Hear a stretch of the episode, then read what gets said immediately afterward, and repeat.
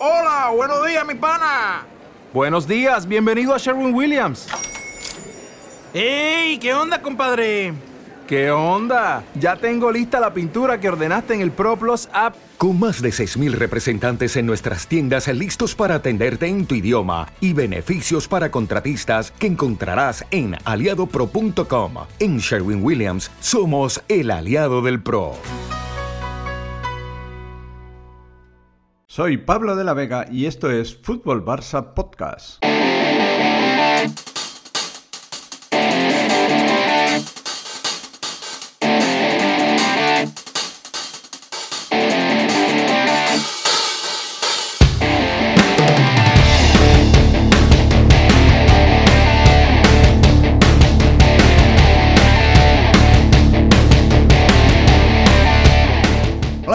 Bienvenidos un día más a Fútbol Barça Podcast. Eh, hoy quería, eh, antes de, comenzar a, o a comentar dos temas que, tengo encima de la mesa, la, posibilidad de, hablaros de, que igual en un futuro no muy lejano, eh, pues me decida hacer como una especie de una hora, una hora que sería recuperar mi antiguo formato, no formato porque no sería lo mismo, pero recuperar lo que era, lo que fue la hora del Barça. La hora del Barça fue un podcast que creé yo allá por el año 2014 y bueno, pues me gustaría eh, volverlo a, recuperar, no como podcast, sino como una sección del podcast Fútbol Barça Podcast. O sea, como un programa dentro del, podcast en sí mismo. Y me gustaría que fuera en directo. Yo quiero que sea en directo. Entonces estoy viendo la opción de de conectar eh, a través de YouTube, a hacer pues eso, un directo sin, sin, imagen, o sea, con una imagen de fondo, pero sin imagen y eh, pues viviendo un poco la radio más cerca o con más eh, entusiasmo, porque me encanta el mundo de la radio mucho más que la televisión, o sea, es decir, en este caso la televisión está focalizada YouTube, Twitch, tal, me, me, apasiona menos, me gusta más el mundo de la radio donde me parece mucho más eh, divertido, mucho más ameno, mucho más fácil. Eh, en fin, que es lo que me gusta a mí. Lógicamente, el camino por el cual llevan todos los creadores de contenido no tiene nada que ver con el mundo de la radio. Se crea un espectáculo y al final eso es lo que pues, da mm, garantías o supuestas garantías de que, de que te pueda ir bien. Pero mi intención nunca ha sido que esto que hago lo hago como hobby, no lo hago como un medio de vida o como una pretensión más allá de pasar un rato bueno.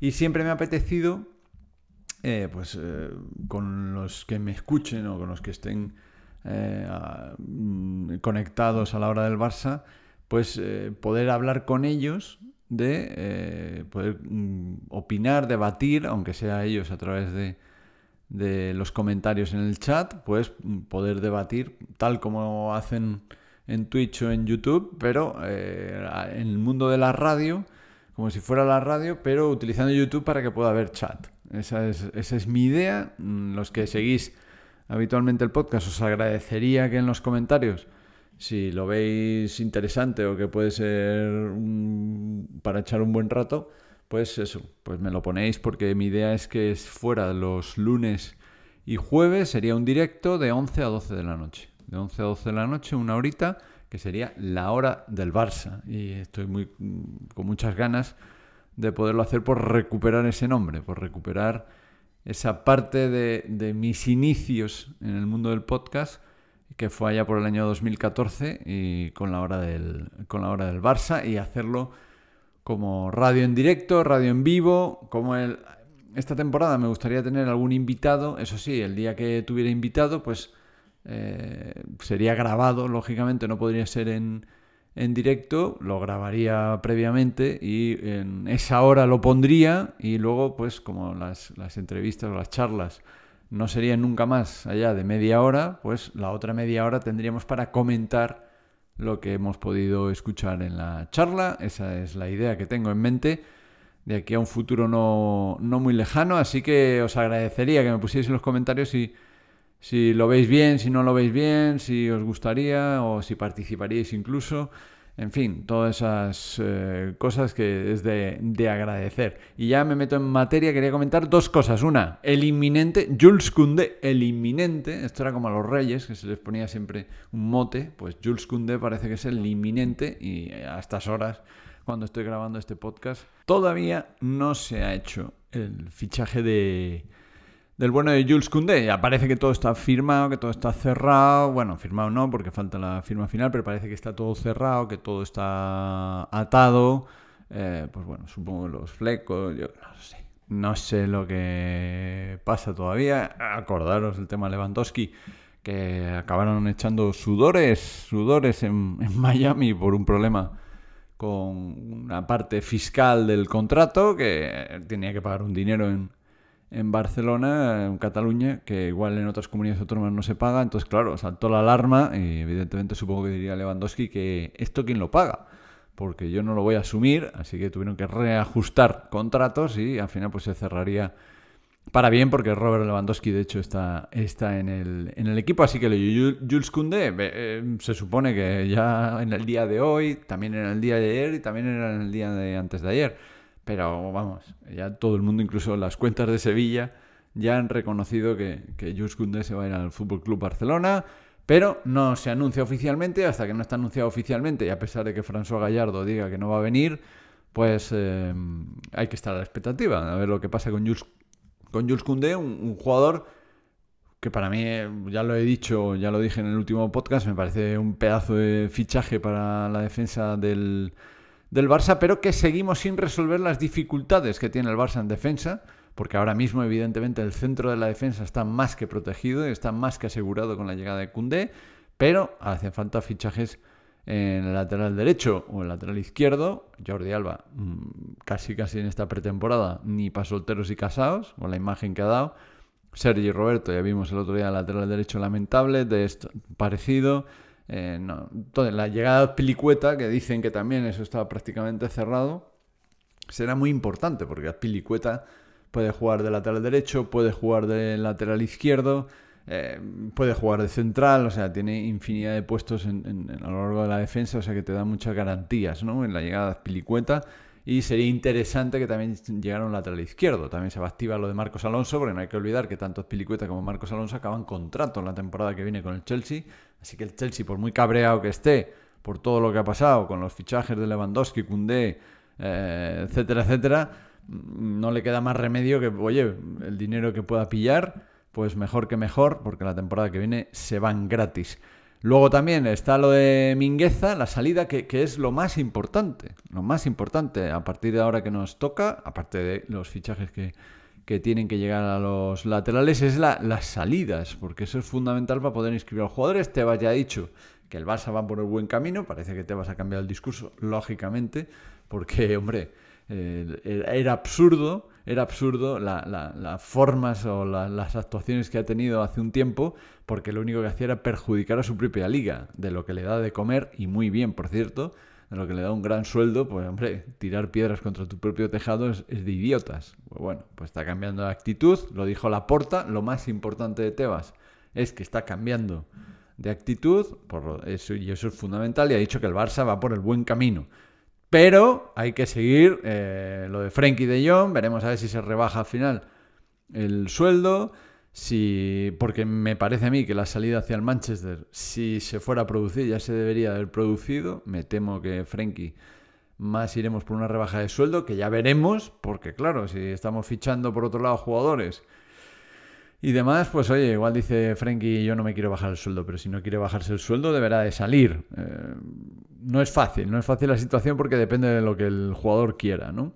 Y luego las salidas de Memphis, de Pjanic, aunque hablan ahora de una oportunidad para Pjanic, pero la, ficha me parece excesivamente alta para, para retener a Pjanic, salvo que también haya una rebaja del sueldo o se pueda hacer algo. Se habla de Mingueza y al Celta casi está hecho. Hablan de 3 millones de euros de traspaso, por lo tanto nos quedaremos sin, sin Mingueza. Sería un traspaso al Celta de Vigo. Así que bueno, pues veremos a ver. Un tití, yo veo que es imposible que salga. Esa rodilla no supera ningún reconocimiento médico del mundo mundial. Así que lo veo casi casi imposible. y veremos Brightweight y, y, demás. Entonces Ricky Puch se supone que también puede tener salida en algún equipo eh, nacional, así que es importantísima las salidas. Ahora casi las vamos a celebrar más que las, que las propias llegadas, porque las llegadas eh, ya las hemos tenido. Veremos a ver cómo se desarrollan estos días. Queda mucho mercado todavía, pero claro, no es lo mismo. Xavi ha dicho que él no va a apartar a ningún jugador. No es lo mismo trabajar con 31 jugadores en todos los entrenamientos que trabajar con la plantilla con la que vas a contar para la temporada que viene. No le va a quedar más remedio cuando regrese el Barça a Barcelona de trabajar con los jugadores que, con los que no cuenta, que ha dicho que no los van a apartar, como así hacen en otros equipos. Los ponen a entrenar aparte, por ejemplo el PSG, que está, acaba de regresar a París y, los cinco jugadores con los que no cuenta, pues, pues entrenan aparte. Y se ha hecho muchas veces, pero bueno, en fin, la, la filosofía de, de, Xavi. Xavi lo quiere, lo quiere hacer así, así que me parece fenomenal. Lo que sí me sorprendió de Xavi, y era el segundo tema que os quería comentar, era lo, de, lo que dijo el otro día después del partido, del partido contra la Juve, que es que mm, de, mm, el tema Lewandowski, que el equipo debió de buscar más el tema a, Robert Lewandowski, buscar más a su delantero. Yo creía que esto ya estaba hablado. Yo supongo que eh, debería haber dicho, no han seguido las instrucciones que se les ha dado. Porque da a entender que o no se ha trabajado o los jugadores no entienden en los entrenamientos que deben de darle el balón al mejor. Y eso es de, vamos, de patio de colegio. Cuando jugábamos en el colegio, todo el mundo buscaba el que era el mejor, ¿no? Para ganar el partido. Pues es sencillo, los jugadores, según Xavi, no se supo buscar a Robert Lewandowski. Así que, no sé, me sorprende, ¿eh? me sorprende las declaraciones de Xavi que han pasado absolutamente desapercibidas en el mundo Barça, en el mundo... Eh, vamos, con todo lo que las informaciones que rodean al Fútbol Club Barcelona, porque, hombre, me, resulta extraño, ¿no? Eh, yo supongo que en los entrenamientos se trabajará que los balones lleguen a Lewandowski y tenga esa, esa libertad o esa o se hayan hecho los movimientos adecuados para que Lewandowski pueda rematar con claridad. ¿no? Yo creía que esto se trabajaba ya en los entrenamientos. Parece ser que hay dos opciones, o no se ha trabajado, se ha dejado un poco al, juicio de los jugadores, o lo que se ha trabajado los jugadores no se enteran de nada. Pero ahí está. Eh, no se supo buscar a Lewandowski. Es un problema importante. Importante que hay que corregir pero muy importante, porque tienes al mejor jugador, o uno de los mejores jugadores del mundo, de cara a portería, a tu mejor delantero centro. Si no sabemos buscar al mejor, mal vamos.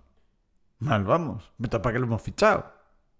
Entonces, es una cuestión que dejó ahí caer Xavi que a mí me parece grave, porque o los jugadores no se enteran de nada o no quieren enterarse. Pero hombre, hay que buscar al mejor. O sea, dejémonos de chorradas. Y Xavi lo dijo.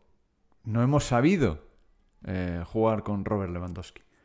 Y eso es muy importante. Ya esperemos que poco a poco lo vayamos viendo de que se le surtan balones a Robert Lewandowski con más claridad y que pueda tener más opciones de hacer goles. Porque si remata y cada vez que tiene la opción o que tiene posibilidades de rematar es porque tiene tres defensas delante, pues es más complicado, ¿no? Que, que vaya a hacer que vaya a hacer goles y evidentemente un jugador como Lewandowski tiene la portería en su, en su mente.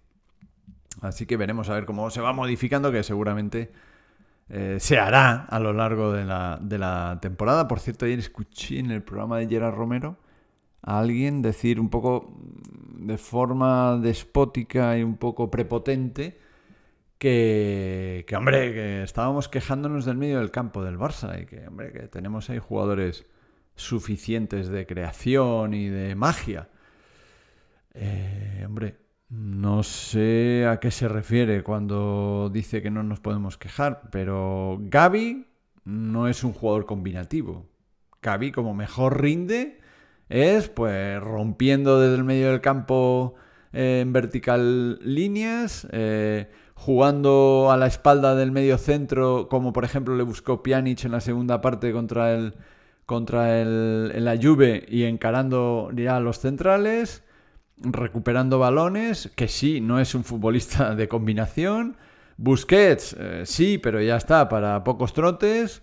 Mm, quitas a Pedri, quitas a Pedri, porque es lo que comentaban en Gigantes, eh, algunos eh, contertulios, que es, hombre, quitamos a Pedri y nos quedamos un poco cojos.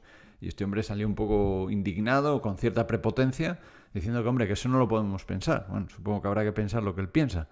Pero, evidentemente, lo que se ve es en el campo. Ni contra el Real Madrid el Barça hizo un juego de fútbol combinativo preciosista, ni contra la Juve. En líneas generales hubo momentos ¿eh? de que se hicieron ciertas triangulaciones en el medio del campo, pero que no llevaron a nada. A nada, porque al final contra la Juve los goles fueron el, el, del Real Madrid, presión alta y un golazo de Rafinha, y contra la Juve dos jugadas individuales, individuales, porque se tuvo que ir de tres, de tres jugadores. Si hubiera sido que se hubiera generado espacio en el medio del campo, se hubiera traído centrales o jugadores y al final dejas un uno contra uno a Dembélé, vale, ahí ve el juego de equipo del medio del campo. Pero es que no fue así. Fueron dos jugadores, dos jugadas individuales en las cuales Dembélé se fue de tres. O sea, estaba perfectamente colocado la Juve y sin sufrir la gestión mediocampista del Fútbol Club Barcelona. Y es cierto que cuando no está Pedri, pues el equipo baja, baja el nivel de creación. Primero, porque Busquets no está para lo que está. Que sí, no es un jugador creativo. Nico tampoco, Gaby tampoco. O sea, Gaby puede combinar, pero su mejor fútbol es, que para mí Gaby es el típico jugador box to box, con esa capacidad física de romper líneas en velocidad hacia adelante, con esa fuerza, con esa potencia y mirar hacia adelante. Gaby no es de los de toque, de los de tocar y volver a tocar y me desmarco, toco, no, él busca siempre la profundidad y lo encontró Pjanic, la profundidad, jugando con balones en vertical pero creación de fútbol en el medio del campo, con paciencia, tocando el balón eh, de un lado a otro y tal, estamos viendo bastante poco del Barça, pero es que es verdad, el medio del campo da para lo que da de momento, o sea, no hay grandes jugadores de creación en el centro del campo, está Pablo Torre, pero Pablo Torre no va a jugar, no va a jugar la temporada en el Barça. O sea, va a jugar poco, desde mi punto de vista, salvo que haya lesiones. Y Frankie de Jong, que es otro jugador que puede ser de toque, está en la posición de central para dar salida de balón, supongo, o para darle un mensajito, que es lo que yo creo. Pero hombre, vamos a también a valorar las cosas, no nos obcequemos con que como está Xavi entrenando, esto, esto es una maravilla personificada. No, el Barça jugó bien contra el Real Madrid, tuvo ocasiones, jugó regular, la segunda parte mejor contra la Juve, pero no, no ha hecho partidos maravillosos de fútbol de creación, de que se vea que estamos sobrados en juego creativo. Estamos sobrados en extremos, eso sí se ha visto. Estamos sobrados en delanteros, eso sí se ha visto que vamos bien. Probablemente estamos sobrados en, el centro de la defensa, y más con la llegada de Cundé, ahí sí se ve bien. Pero hombre, sobrados de creación en el medio del campo, de jugadores creativos, combinativos en el centro del campo, no, ¿eh? Por eso me sorprendió que con esta cierta prepotencia nadie le dijo nada.